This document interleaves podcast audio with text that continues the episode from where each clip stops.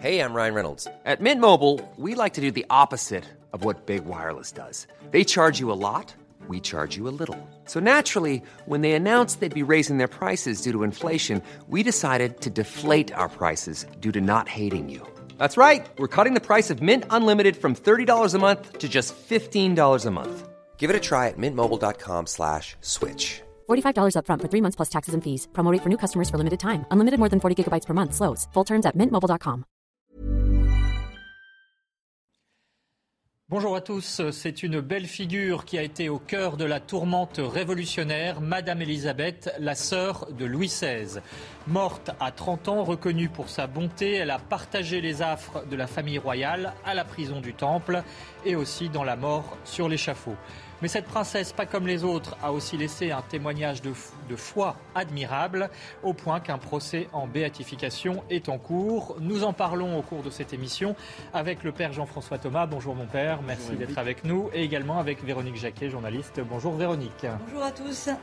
Alors pour commencer, Véronique, l'itinéraire de euh, Madame Elisabeth, eh bien évidemment, il faut remonter à son enfance et euh, un destin singulier qui s'affirme justement dès son enfance. C'est une princesse pas comme les autres. C'est comme ça qu'on la présenterait aujourd'hui. Elle est inclassable. C'est la petite fille de Louis XV, donc membre de la famille royale. C'est le huitième et dernier enfant du dauphin Louis et de Marie-Joseph de Saxe. Et c'est la petite sœur de Louis XVI. Elle naît au château de Versailles le 3 mai 1764. Euh, Elle est orpheline de père à l'âge de 20 mois, de mère à l'âge de 3 ans. Elle grandit en se passionnant pour les sciences et les mathématiques. Et elle aime aussi beaucoup l'équitation. C'est une très bonne Dès l'enfance, elle révèle un tempérament inclassable. Pourquoi? Parce que elle est très pieuse et puis en même temps, elle a déjà un tempérament euh, iconoclaste à, ne pas vouloir se laisser euh, enfermer euh, dans les poncifs et la bien-pensance. Elle a un, tempérament un petit peu dissipé et original. Alors, elle a 10 ans quand elle voit Louis XVI épouser Marie-Antoinette, dont elle sera toujours très proche. C'est important pour la suite, mais pour elle, pas de mariage en vue, alors que c'est forcément un très beau parti pour toutes les cours européennes. Elle ne le souhaite pas et en même temps, elle ne se sent pas une vocation religieuse justement à se faire enfermer dans un couvent. Donc elle décide de rester célibataire. Elle demande d'ailleurs à son frère, Louis XVI, quelque part l'autorisation de vivre ce célibat. Et à l'âge de 15 ans, elle se consacre à Dieu et au cœur immaculé de Marie euh, pour, dit-elle, obtenir la conservation de la religion en France. Grande dévotion également pour le Sacré-Cœur de Jésus. Et pour commémorer ce vœu, elle offrira d'ailleurs à la cathédrale de Chartres un cœur de Jésus joint au cœur de Marie en or pur et ils sont toujours conservés au sein de la cathédrale de Chartres. Vous voyez ces cœurs à l'écran. Alors Louis XVI respecte le choix de sa sœur de vouloir rester célibataire. Il l'émancipe en lui donnant des moyens et en lui donnant un domaine qui s'appelle le domaine de Montreuil, qui originellement était sur le domaine de Versailles, non loin du château. Et dans ce domaine, elle va être un exemple de grande charité. Elle hérite euh, quelque part de ce domaine en 1783. Ça veut dire qu'elle a à peine 19 ans et elle offre des légumes, des fruits tirés du jardin, euh, du lait, des œufs à la population qui vit euh, aux alentours de son domaine et qui vit euh, évidemment dans une certaine pauvreté. Elle crée aussi un dispensaire pour soigner les paysans qui souffrent de la variole. Alors Père Thomas, on voit que c'est déjà une âme qui est en train de se forger avec une grande spiritualité et quelque part on a l'impression qu'elle est préparée pour affronter la tourmente révolutionnaire qui va arriver et qui va la toucher de plein fouet bien entendu bizarrement préparé euh, au sein d'une cour qui, euh, apparemment, tout au moins c'est la réputation qu'a le siècle de l'époque de Louis XV, euh, n'était pas favorablement très pieuse. mais il ne faut pas oublier qu'une des filles de Louis XV, Madame Louise de France, va devenir carmélite. Et c'est aussi une figure de sainteté. Donc il y a de la sainteté dans cette famille aussi. Il y a de la sainteté de, dans Il n'y a pas que cela, mais il y en a aussi. Dans la famille Capet, il y a beaucoup de sainteté, en fait, et depuis des siècles. Et même Louis XV, qui est un, roi euh, très pécheur, est en même temps un roi très chrétien et qui prend vraiment très au sérieux à la fois la vie spirituelle et aussi la pénitence.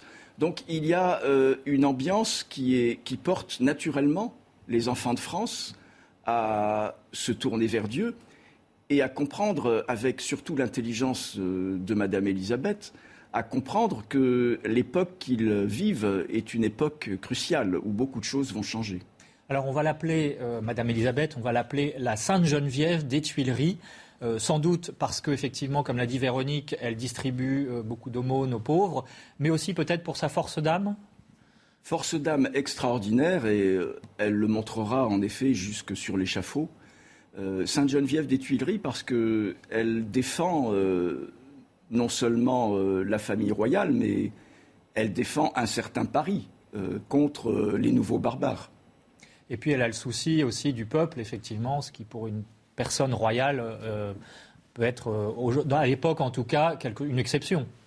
En fait, ce n'était pas une exception, ça c'est partie de la fonction royale. Donc euh, les enfants royaux étaient habitués dès leur jeune âge également à, se soucier des plus pauvres. Père Thomas, pardon, vous avez dit qu'elle avait une sœur qui était carmélite. Donc le fait qu'elle soit célibataire, une tante, pardon, le fait qu'elle qu'elle soit célibataire et qu'elle veuille le rester était en soi iconoclaste pour l'époque.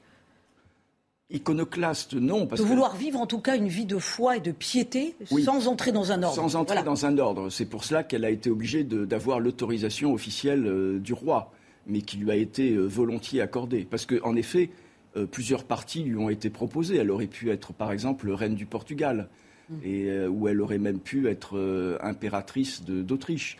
Mais elle ne se sentait pas en effet faite pour euh, une vie de mariage et ce qui s'est passé ensuite lui a donné raison. Elle s'est vraiment consacrée à la famille royale française. Alors justement, elle s'y est consacrée et notamment à travers l'épreuve de la Révolution et c'est là véritablement que se révèle Véronique, cette âme forte qu'a été Madame Elisabeth. En 1789, elle a 25 ans. Elle est hostile aux idées de la Révolution. Hein. Elle ne voit pas du tout arriver euh, cette colère qui gronde d'un très bon œil, alors que l'aristocratie de l'époque, pour, euh, pour une grande partie, était sensible aux idées des Lumières. Et elle met en garde tout de suite le roi Louis XVI.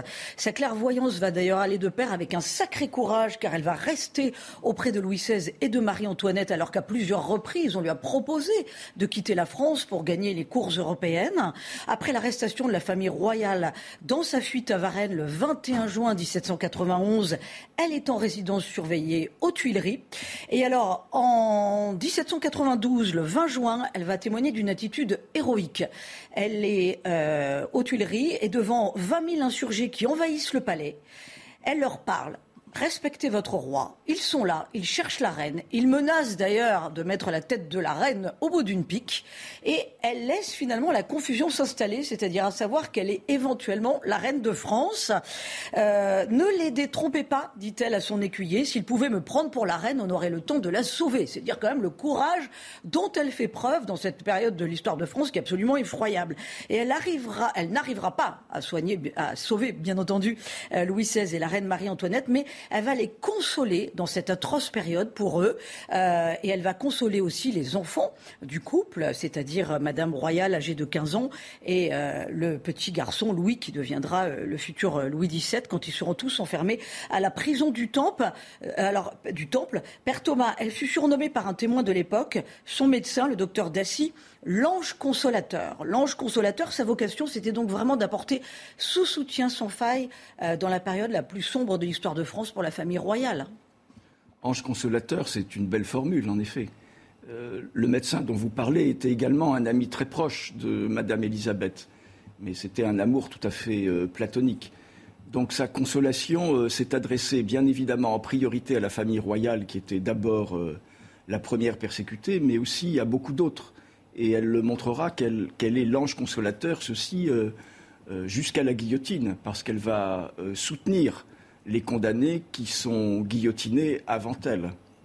Donc cette consolation, c'est une, une, mission qu'elle a reçue, sans doute le jour où elle s'est consacrée, à l'âge de 15 ans, où elle s'est consacrée de façon religieuse, mais sans entrer dans la vie religieuse. Elle, elle a voulu ainsi répondre à, sa vocation chrétienne.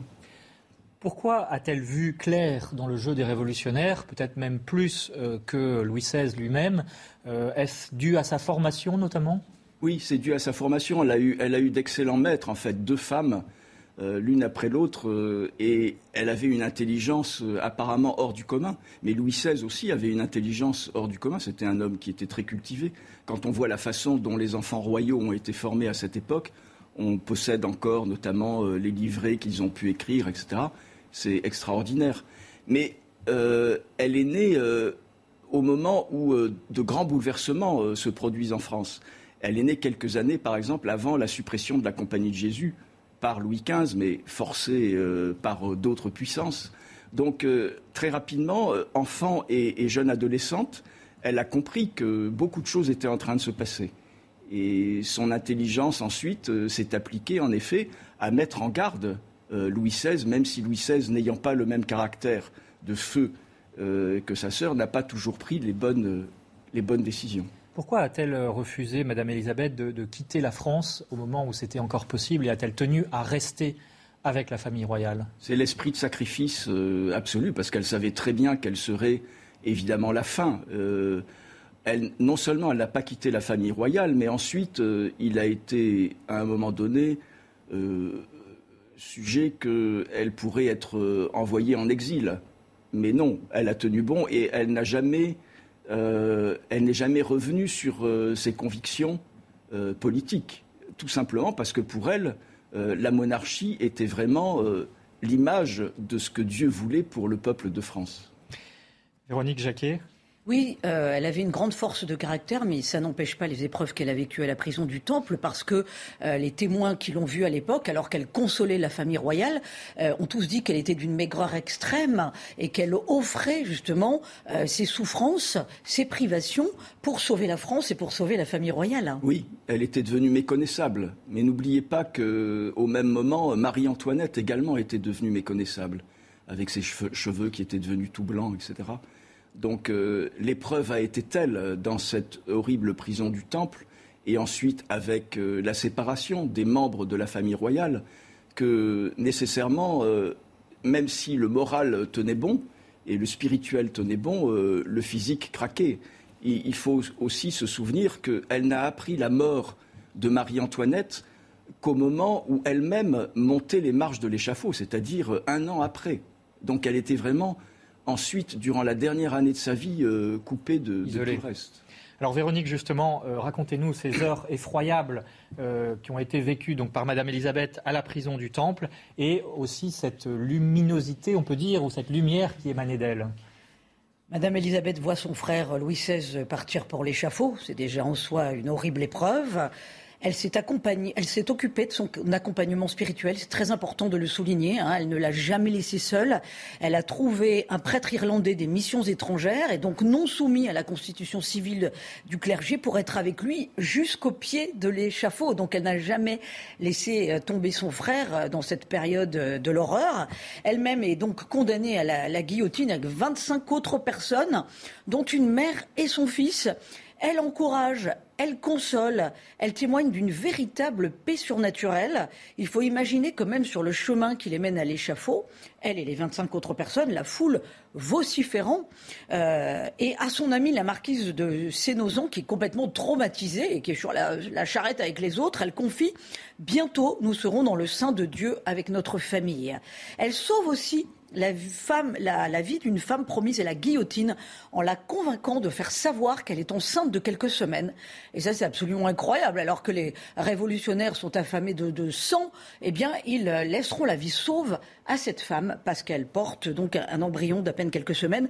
Et sur la charrette qui l'a conduit au supplice, on peut dire que c'est une petite bénédiction du ciel. Elle aperçoit depuis une fenêtre un prêtre qui clandestinement la bénit. Elle est la dernière de la fournée, si j'ose dire, les révolutionnaires ont fait exprès hein, de faire en sorte qu'elle soit la dernière, c'est-à-dire qu'il y a quand même cette jouissance absolument sadique de voir Madame Elisabeth partir la dernière sur l'échafaud après avoir vu les 25 autres auparavant se faire décapiter. Ça ne la tourmente pas plus que cela, si j'ose dire, parce que non seulement elle est dans une paix surnaturelle, mais elle bénéficie sans doute d'une immense grâce, puisqu'elle est en capacité de chanter, de chanter et de prier le De Profondis. Elle meurt le 30 mai, guillotinée le 10 mai 1794. Elle a donc seulement 30 ans. Son corps est alors jeté dans une fosse commune du cimetière des Éroncy, un cimetière qui a aujourd'hui disparu. Après la Révolution, sa dépouille n'a pu être identifiée et les ossements de toutes ces personnes se trouvent maintenant euh, dans les catacombes euh, de Paris. Cependant, Madame Elisabeth n'a jamais été oubliée. Ça, c'est important quand même de le signaler pour l'histoire de France et, pour ceux qui, lui vouent encore, entre guillemets, un culte. Hein. C'est pas le mot adéquat, mais enfin, chaque année, des messes sont célébrées pour sa béatification le jour de son exécution, c'est-à-dire le 10 mai. Et depuis 70 ans, sa cause pour qu'elle soit reconnue bienheureuse est étudiée par l'Église. Bienheureuse, évidemment, vous, vous allez nous l'expliquer, mon père, dans quelques minutes. C'est la première marche pour être déclarée sainte, parce qu'évidemment, on ne peut pas remettre en cause son immense piété. Alors juste avant, euh, je vous propose d'écouter le postulateur justement parisien de la cause de béatification de Madame Elisabeth, qui nous explique qu'il y a notamment deux miracles qui ont été oubliés malheureusement au XXe siècle concernant Madame Elisabeth. Écoutez le père Xavier Snowek. Alors dans le passé, il y a eu, semble-t-il, deux miracles qu'elle aurait, voilà, euh, mais qui malheureusement n'ont pas été étudiés à l'époque où ces miracles ont eu lieu, n'ont pas été étudiés selon les formes, ce qui fait qu'ils ne pourront pas servir pour le procès. Quels sont ces miracles? Alors il y a l'un des miracles, c'est le, cocher de la femme du cocher de la duchesse de Vendôme, qui s'intéressait beaucoup à la cause. La duchesse de Vendôme et son entourage avaient beaucoup prié pour cette femme, et cette femme aurait été guérie. Donc on a un échange de lettres autour de cette guérison. Mais euh, on n'a pas étudié, on n'a pas fait étudier par une commission médicale euh, la guérison, donc c'est trop tard. Euh, ça s'est passé entre deux guerres et un peu après la réouverture du procès, il y aurait eu dans les années 50 aussi un miracle, mais là je n'en ai même pas. C'est la commission historique qui m'a dit qu'il y avait eu un miracle, un deuxième miracle. Père Thomas, est-ce qu'on peut parler de martyr proprement dit, stricto sensu, au sujet de Madame Elisabeth et peut-être euh, de manière plus générale de la famille royale, bien qu'il n'y ait pas eu de référence à la religion dans euh, leur, euh, leur, assassinat La référence directe à la religion durant les massacres liés à la Révolution n'existe généralement pas.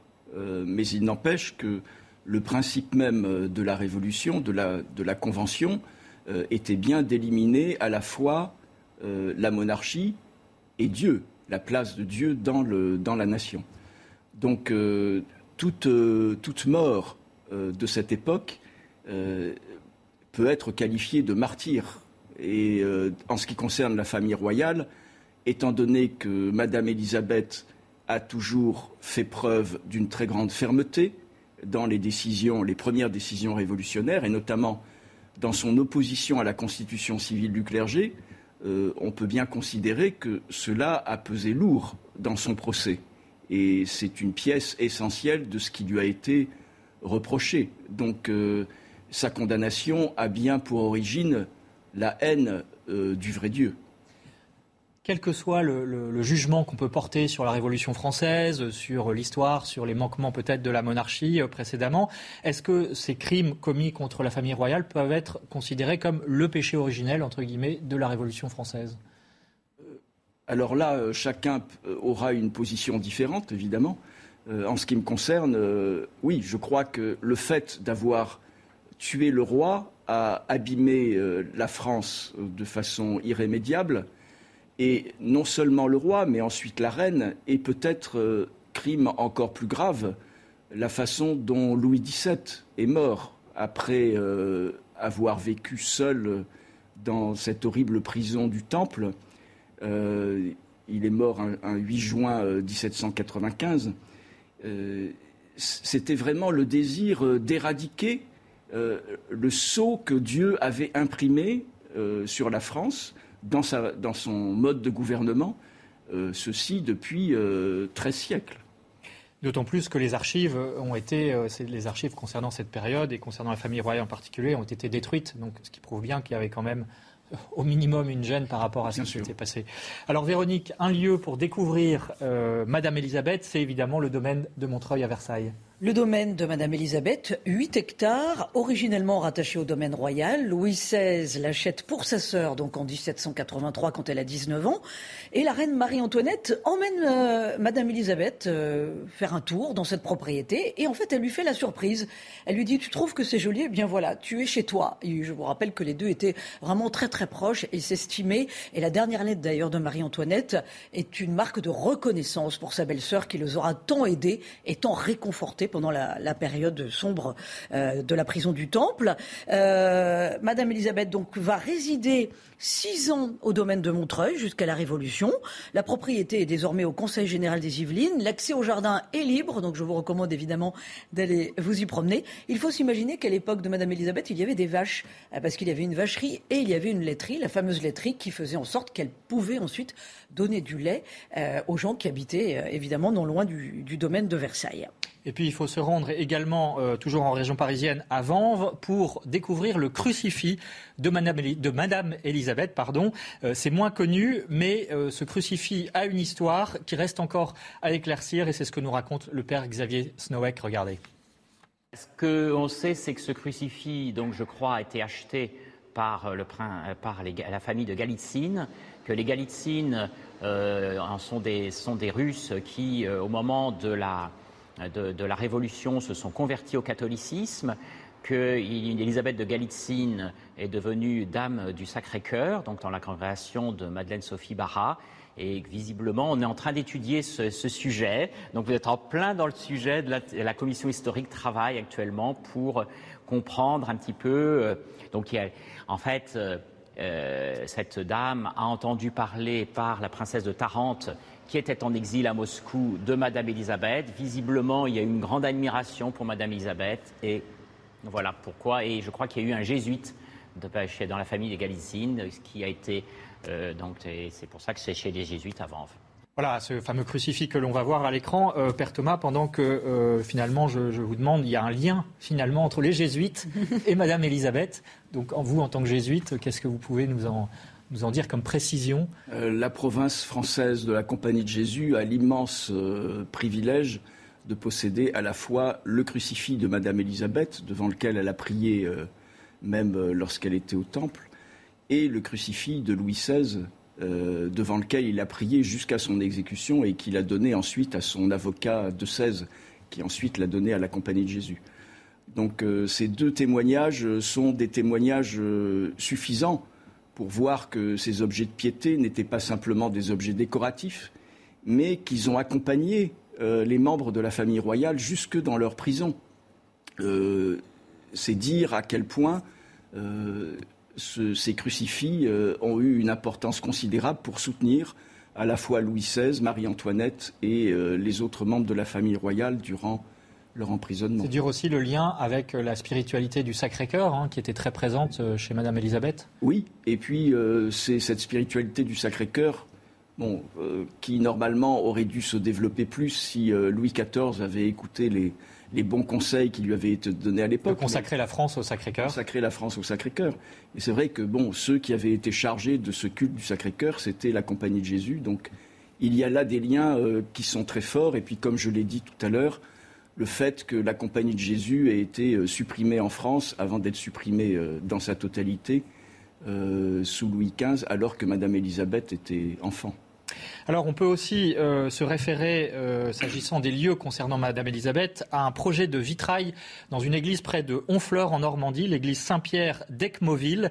Une souscription a été ouverte euh, pour justement faire fabriquer ce vitrail et chaque 21 janvier a lieu une messe en mémoire de Louis XVI à cet endroit. Véronique, très rapidement, les quelques livres qu'il faut, qu'il faut lire pour découvrir Madame Elisabeth, mieux, la découvrir. Il y a des ouvrages récents comme celui d'Elisabeth de, de France, princesse de cœur par le père Pierre Amar, c'est publié chez Artege.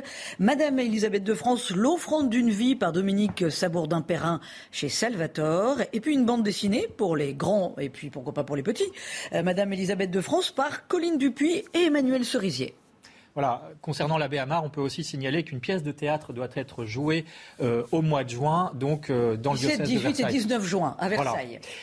On, termine ce portrait de Madame Elisabeth par une citation d'une très belle prière qu'elle a écrite. Euh, évidemment, on ne peut pas la mettre en entier à l'écran, mais euh, voici un extrait. Je veux tout, dit-elle donc à Dieu. Je veux tout, j'accepte tout, je, vous fais un sacrifice de tout. C'est ce qu'elle disait. Et évidemment, quand on sait la fin qu'elle a eue, eh bien, euh, ces mots prennent tout leur ampleur. On pourra retrouver l'intégralité, bien sûr, de cette prière sur Internet. Merci beaucoup, Père Thomas. Merci, Véronique Jacquier. À très bientôt. Merci d'avoir suivi cette belle figure de l'histoire. Retrouvez tous nos programmes et plus sur cnews.fr.